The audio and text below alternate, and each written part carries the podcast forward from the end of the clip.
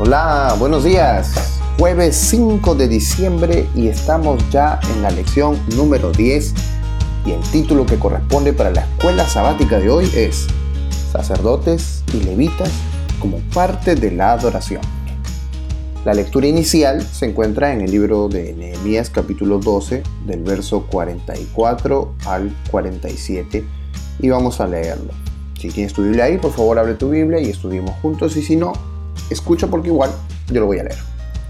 Verso 44 dice, En aquel día fueron puestos varones sobre las cámaras de los tesoros de las ofrendas, de las primicias y de los diezmos, para recoger en ellas de los égidos de las ciudades las porciones legales para los sacerdotes y levitas, porque era grande el gozo de Judá con respecto a los sacerdotes y levitas que servían, y habían cumplido el servicio de su Dios y el servicio de la expiación como también los cantores y los porteros conforme al estatuto de David y de Salomón su hijo, porque desde el tiempo de David y de Asaf, ya de antiguo había un director de cantores para los cánticos y alabanzas y acción de gracias a Dios.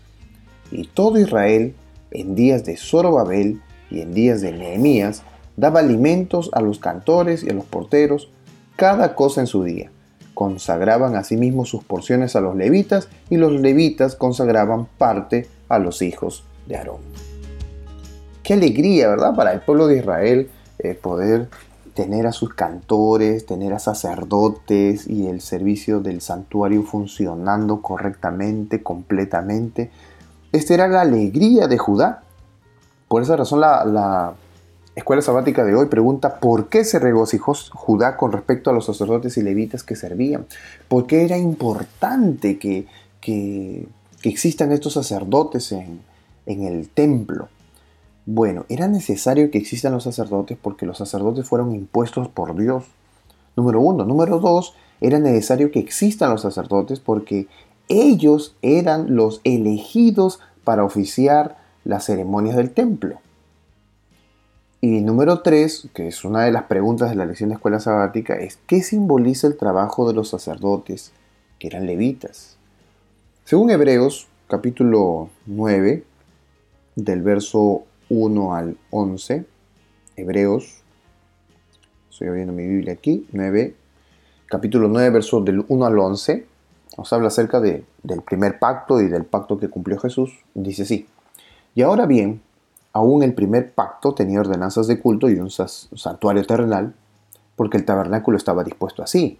En la primera parte, llamada el lugar santo, estaba el candelabro, la mesa y los panes de la proposición y tras el segundo velo estaba la parte del tabernáculo llamada el lugar santísimo, el cual tenía un incensario de oro y el arca del pacto cubierta de oro por todas partes, en la que estaba una urna de oro que contenía el maná, la vara de Aarón que reverdeció y las tablas del pacto, y sobre ella los querubines de gloria que cubrían el propiciatorio. El propiciatorio era una tabla, una tapa, de las cuales cosas no se puede ahora hablar en detalle. Y así dispuestas estas cosas en la primera parte del tabernáculo, entran los sacerdotes continuamente para cumplir los oficios del culto.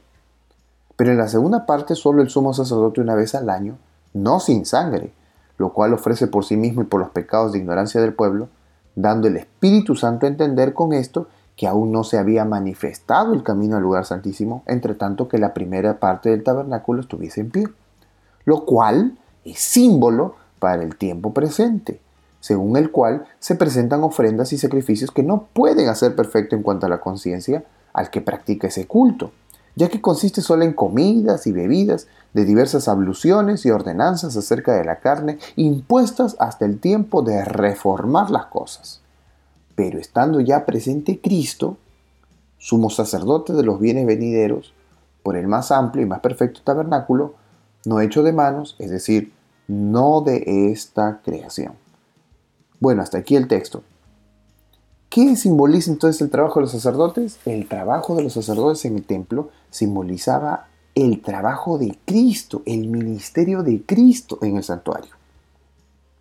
La intercesión de Cristo, dice el conflicto de los siglos, página 479, en beneficio del hombre en el santuario celestial, es tan esencial para el plan de salvación como lo fue su muerte en la cruz. Por medio de su muerte dio inicio a esa obra para cuya conclusión ascendió al cielo después de su resurrección. Por la fe debemos entrar en velo adentro donde Jesús entró por nosotros como precursor. Nuevamente, aunque el pueblo de ese entonces indudablemente no tenía la luz que tenemos hoy, al menos ellos entendían lo suficiente como para saber que la obra de los levitas, que solo podía servir en el templo, era muy, pero muy importante. Por esa razón, ellos estaban entusiasmados de que la obra de Dios se llevara a cabo a través de ellos. La nación había dedicado tiempo a leer la palabra de Dios, a orar, adorar y rededicarse a Él. En medio de todo esto se dieron cuenta de que los ministerios del templo habían sido descuidados y debían ser restaurados. Y ahora que se volvían a establecer, el pueblo se regocijó por la importante obra que los levitas harían en su nombre. Dios le recalcó a la nación que los ministerios del templo eran parte de su plan de la adoración. Así que ministrar en el templo era parte de adorar a Dios. Desgraciadamente a menudo damos por sentado que los pastores, los maestros de la palabra, los músicos, incluso durante la época de Nehemías, el apoyo a los levitas a veces era enérgico y otras veces muy débil. Los levitas muchas veces tenían que dedicarse a otros trabajos para poder mantener a sus familias, porque el pueblo dejaba de diezmar y de dar ofrendas. Sin diezmos ni ofrendas, no existe una iglesia organizada. Si queremos que nuestros ministerios continúen, debemos comprometernos a apoyar a nuestros pastores mediante contribuciones monetarias y también expresándoles nuestro reconocimiento. La iglesia quizás nunca sea perfecta, pero eso no debe impedir que nosotros demos voluntariamente para que la obra de Dios pueda continuar en todo el mundo. Entonces la lección de hoy concluye con cuatro cosas especiales que he anotado yo en esta semana a partir de esta lección. Dice así, número uno, debemos reconocer la importancia de los ministerios de la iglesia. Nadie tiene un cargo, una función en la iglesia por las puras. Toda función ha sido elegida por Dios para tu vida, para el, tanto el que ministra como para aquellos que obedecen la administración de esta persona. Por esa razón es importante, porque Dios lo ha elegido así, porque Dios lo ha puesto así. Y obedecerle, obedecerle a todos los ministerios de la iglesia es parte de adorar a Dios, de adorar lo establecido por Él. Número dos, participar de las actividades con pasión. Es decir, todo aquel que ministra de parte de Dios no puede hacerlo de mala gana. Debe hacerlo como realmente es, como si lo haría para Dios mismo.